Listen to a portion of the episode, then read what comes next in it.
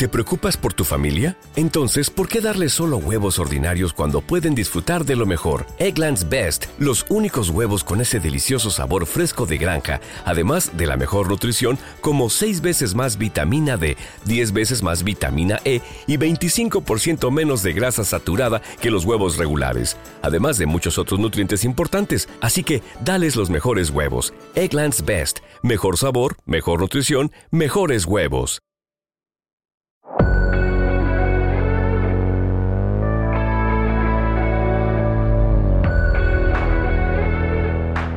En la búsqueda de comprender lo que nos pasa, nace este espacio.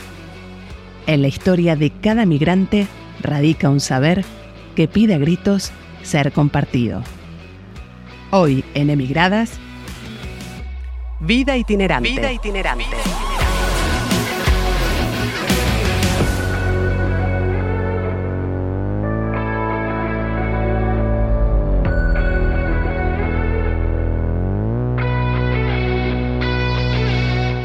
Bienvenidas, bienvenidos a un nuevo episodio de Migradas. ¿Cómo estás, Maru? Muy bien, Clau, ¿vos? Bien, contenta. Hoy tenemos un, un episodio, un programa muy especial, porque vamos a adentrarnos a un mundo poco conocido por muchas personas. Es un mundo que encandila con viajes, con nutrirse de diferentes culturas, de resolución de conflictos internacionales, de asistir a connacionales, de representar a tu país, pero también un mundo con grandes desafíos personales para las mujeres que deciden tomar ese camino. Estamos hablando de la vida diplomática. Nuestra invitada de hoy es, por supuesto, una mujer diplomática argentina, con quien hablaremos sobre los retos que le supuso su profesión desde el momento en que la eligió. Le damos la bienvenida a Erika Imov. ¿Cómo estás, Erika? Muy bien, Clau. Hola, Erika. Hola, Maru. Bueno, muchísimas gracias por la invitación. La verdad es que soy una fan de Emigradas. eh, así que para mí es un honor estar acá. Y nosotras que, que, hayas venido y que, bueno, vengas justamente a compartir tu, tu experiencia. Vamos a arrancar por cómo llega tu vida a la diplomacia. Bueno, el momento exacto así para definirlo no lo sé, pero sí fue un proceso como de autoconocimiento porque está íntimamente relacionada con mi vocación. Así que la idea de un estilo de vida itinerante, representar a mi país, relacionado con la, también con toda la diplomacia, llega a mi vida desde mi adolescencia. Ah, sí, pero... Eh, lo tenías claro. Eso, ¿venía no, no, no, tu claro. familia o cómo fue? Bueno, ahí está el tema, que no. Ah, mira, mira qué curioso. eh, sí, porque eso fue una de las pequeñas vicisitudes que tuve que pasar hasta que se concretó ya a edad ya más grande, ¿no? Eh, si bien como que esta idea se empezó a gestar eh, como cuando yo tenía 15 años, eh, nada, yo vengo del interior de, la Argentina, concretamente de la ciudad de Santa Fe, mi familia nada que ver con la diplomacia, mi entorno tampoco. La verdad es que no sé cómo se me ocurrió, qué pasó, eh, quién apareció, pero cuando me empecé a informar o ver o entender o interesarme por, por toda esta cuestión de la diplomacia, me fascinó. Así que bueno, ahí Pero, fue Por poco ejemplo, a poco. una película, eh, algún libro, lo escuchaste, Mira, ¿eso está como difuso? Eh, un poco difuso, sí, pero además yo tenía, tengo una amiga cual su tío eh, eh, fue porque ya se retiró diplomático argentino. Entonces ella me contó y me interesó y me quedó. Y bueno, ahí fue como un poco construyendo esa idea que fue gestándose también con mi identidad, ¿no? A Claro, medida sí, que yo claro. crecía, iba viendo qué me gustaba, qué no, cómo me veía. Bueno, se fue como ahí gestando y sosteniendo, digamos. Era la suma de cosas, porque yo en algún momento en mi vida pensé en seguir la carrera diplomática y yo lo que pensaba en realidad era que yo quería viajar. Entonces era como un trabajo que me permitía esa opción de viajar. Después también uno se adentra en, en qué, de qué es el trabajo en sí, que también forma parte de esa decisión, ¿no? Pero ¿vos tenías en claro que querías el todo o algo te llamó más la atención? Es que la verdad, chicas, la diplomacia es una vocación, Mm. como tantas otras. Eh, para mí es así, yo soy una apasionada de lo que hago y no es solo el viajar, porque realmente eso, eso es un estilo de vida Claro. que, bueno, tiene muchísimas complejidades, a veces se ve muy, muy por afuera o por ahí se idealiza un poco. Cuando Sí, veníamos acá en el mm. camino conversamos un poquito sobre eso, de que se idealiza eh, lo que es la tarea diplomática eh, y no se ve por atrás todas las renuncias ¿no? que hay, las elecciones y el servicio a tu país y a la gente que hay, Claro. básicamente, en este trabajo. Esto igual lo fuiste descubriendo, entiendo, en la medida que fuiste adentrándote digo, cuando partimos de esa adolescencia, ¿no? Con 15 años que fantaseabas con ser diplomática, seguramente no tenías todas estas, estas em, fichas puestas sobre la mesa para, para comprender de qué se trataba, ¿no? No, no, eso es verdad. Pero eh, sí fui comprendiendo que es una vocación. Para mí es más fuerte. Entonces es muy fuerte eh, todo. Yo estoy feliz porque soy, me siento realmente una bendecida, esa es la palabra, de poder hacer todos los días de mi vida lo que a mí me encanta. ¿Y eh, cómo fueron esos primeros pasos como mujer dentro de ese espacio diplomático que siempre fue más un espacio masculino, más machista? ¿Cómo, fueron esos, ese, ese primer andar? Mira, eh, en lo personal, eh, yo sé que existen ¿no? estas cuestiones por ahí, estas miradas donde es un espacio más masculino hasta el día de hoy, ¿no? Incluso hay cuestiones, ¿no? Hoy básicamente como el techo de cristal, que es algo muy fuerte. Pero los primeros pasos, la verdad es que yo nunca lo sentí de esa manera. Y todavía no lo siento así. En realidad yo no lo veo como una limitación o que por ser mujer yo tengo que eh, comportarme de tal manera o de otra, o no sé, limitarme en tal o cual cosa, actividad o la verdad es que en eso eh, creo que no, y creo que tiene que ver muchísimo con que el sistema de ingreso a la carrera diplomática eh, es un sistema que es transparente, que es anónimo en la mayoría de sus fases, entonces eso está buenísimo. Por quien corrige los exámenes, no, sabe, si hombre o mujer, no sabe el género, no mm. sabe el nombre, no sabe la procedencia, solo que somos argentinos, ¿no? Pero no sabe mm. si de qué ciudad, de qué lugar que es hijo de quién o de no. Entonces, digamos, como que eso ayuda eh, a generar una igualdad sustantiva. Bueno, también creo que eh, igual con el tiempo hoy en día hay muchísimas más mujeres diplomáticas, ¿no? Y también hay un camino recorrido que por ahí uno piensa en el pasado y todos los hombres eran diplomáticos, en realidad los diplomáticos eran hombres, entonces te queda esa imagen como es un mundo muy masculino, pero hoy en día sí se ve muchísimo más mujer diplomática. Sí, en eso coincido. Antes era como una idea, incluso eh, en el mismo consulado presentamos un libro sobre la historia de la diplomacia en el siglo XIX y el siglo XX, y era eso, ¿no? El rol del hombre y la mujer que acompañaba. Mm. Y bueno, hoy eso, bueno, no ha necesariamente así, ha cambiado, está cambiando. Ahora la mujer puede ir sola, puede ir acompañada, puede ir acompañada eh, como más le guste, y, bueno, no es exclusivamente una cuestión de hombres. No, no, esto evidentemente ha evolucionado también con, con, con cómo ha evolucionado nuestra sociedad, ¿no? Eh, va un poco de la mano con lo que cuenta Akamaru. Y en algún, en algún momento fuiste consciente de los desafíos que te suponía, eh, por ejemplo, no sé, formar una familia, porque pensar en formar una familia, sabes que después en algún momento tenés que viajar, trasladarte y demás. ¿Cómo, cómo se, se planteó ese escenario en vos? Bueno, la verdad es que es algo que lo vengo trabajando internamente hace años, pero yo les repito, realmente es una vocación muy grande, entonces eh, creo que la energía se pone por ahí más en esa fase. Eh, y lo otro es como que va viniendo, ¿no? Por añadidura, ¿no? Bueno, yo ahora estoy transitando en una nueva experiencia, que estoy en pareja hace dos años. La verdad es que es nuevo. En, mi destino anterior y también en, Argentina, en los periodos que estuve, eh, no tenía esta situación, estaba soltera. Eh, lo cual también para mí es una nueva experiencia. Y bueno, también estoy descubriendo también todas estas cuestiones y estas complejidades que por ahí tocaba de oído, ¿no? De lo que es estar acompañada de un otro, que ese otro, a ver, que te sigue, te acompaña, ¿cómo? Porque son dos individualidades y es un proyecto personal, ¿no? Esta vocación. Entonces, bueno, estoy en toda esa, este descubrimiento.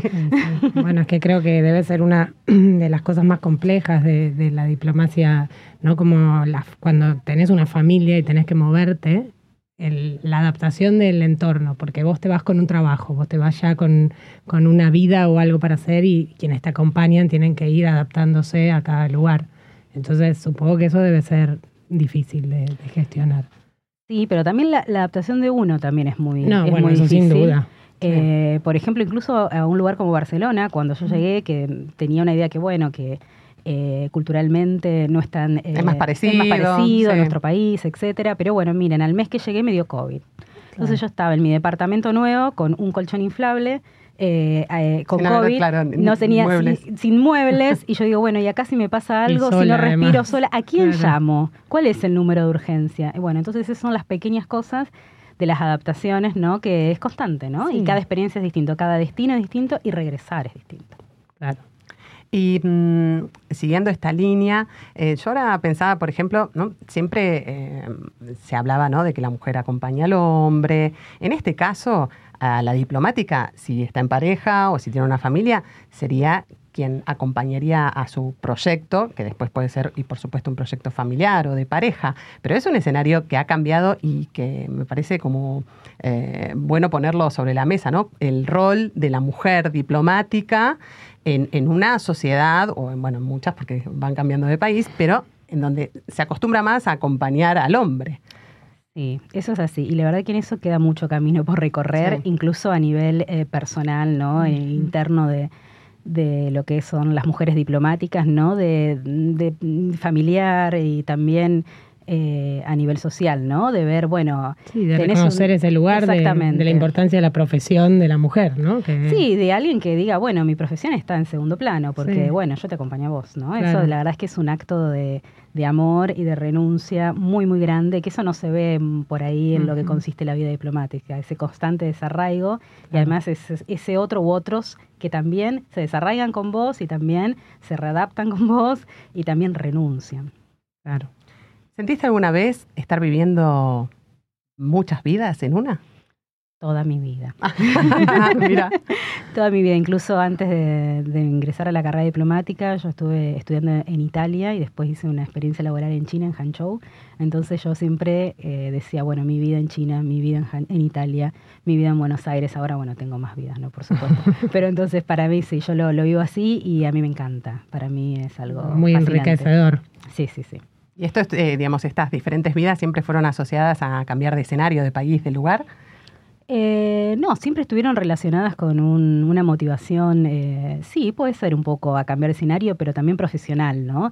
De enriquecerme, de ir más allá, de... Sí, los desafíos. exactamente. Bueno, porque también tiene eso, ¿no? La carrera diplomática, como que cuando cambias de destino, igual también cambias un poco qué es lo que haces en el consulado o en la embajada en la que estés, ¿no? Entonces, también es readaptarte a un nuevo trabajo Sí, yo esto siempre lo, explico y la verdad es que me pasa, y me pasa también en Buenos Aires, porque el trabajo del ministerio también es muy dinámico. Y yo desde que estoy en esta carrera diplomática, la verdad es que no me aburro un solo de, mi, de día de mi vida. Siempre dentro, llego al trabajo, no sé con quién me voy a encontrar. Eh, y bueno, sí, el trabajo de embajada, bueno, es, diferente al trabajo de consulados, básicamente porque la embajada es cómo es la relación con, con ese país, ¿no? Donde uno está, con ese estado. Y en el consulado, básicamente, se prioriza la atención y la relación con los connacionales, ¿no? a grandes rasgos. Entonces el trabajo, las funciones son distintas. Mm. Igual cuando uno regresa al ministerio en Buenos Aires, porque voy a volver, eh, también el trabajo es muy, a mí por lo menos siempre me ha resultado muy estimulante, muy motivador. Eh, y también les voy a contar una cosa que está relacionado con lo que veníamos hablando, que en la jerga nuestra, ¿no? De, la diplomacia argentina, el ministerio le llamamos la casa. Entonces, bueno, esa, es a donde volvés. Es a donde volvés. tiene sentido. Y espacios, eh, volviendo al, ¿no? a los espacios de las mujeres, porque realmente lo que queremos destacar, eh, además de conocer en profundidad ese mundo, es el espacio de las mujeres y eh, el espacio que le da, en, este caso, ¿no? la Cancillería Argentina al rol de las mujeres dentro de la institución y hacia afuera.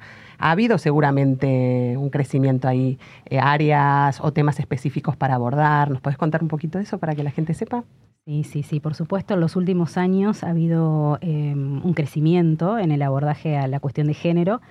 Eh, específicamente, en el año 2020 se creó la REDA, que es la Red de Diplomáticas Argentinas, de la cual soy, soy parte. Entonces, eh, a través de la REDA se hizo como, bueno, una serie de, peticiones eh, a las autoridades, de las cuales muchas se han concretado, ¿no?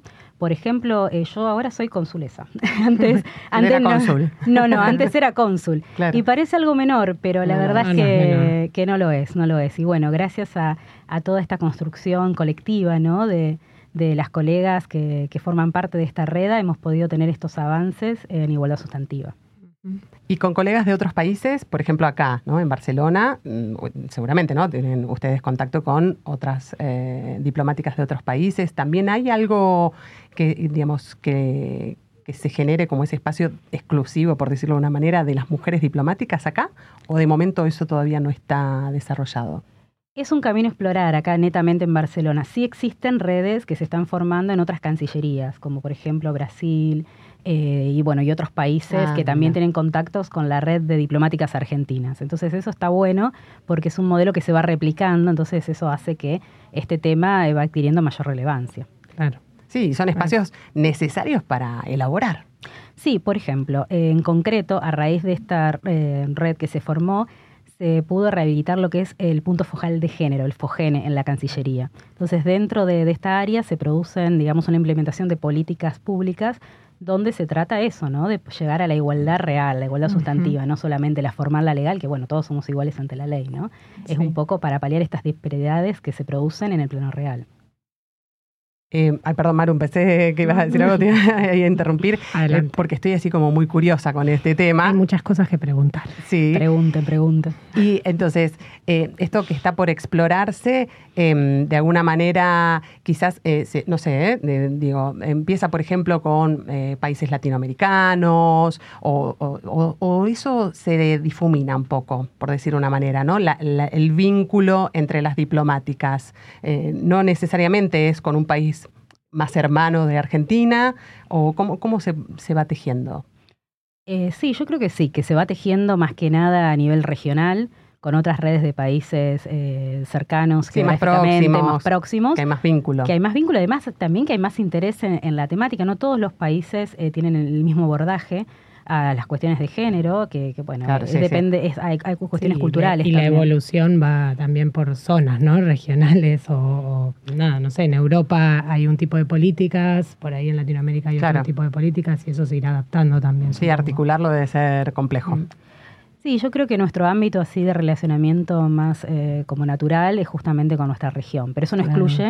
También Que otras regiones, contactos y que se formen otras redes. La verdad que somos muy abiertas a cualquier red que tenga que compartas estos objetivos, ¿no? De promover la igualdad sustantiva entre mujeres y varones en la diplomacia es muy bienvenida. Mm.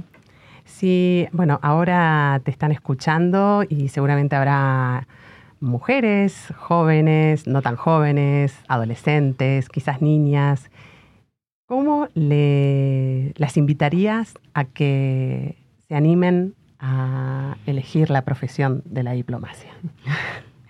Bueno, yo la verdad es que siempre cuento lo que yo hago, pero siempre recalco, como dije al inicio, que esto es una vocación. Entonces, realmente, para poder seguir este camino, uno tiene que, tenerla, tener esa- esas cuestiones que hacen que, que todos los días uno quiera seguir haciendo lo que hago, lo que uno hace con pasión, con la dedicación y además con la responsabilidad y el alto compromiso que requiere representar a tu país.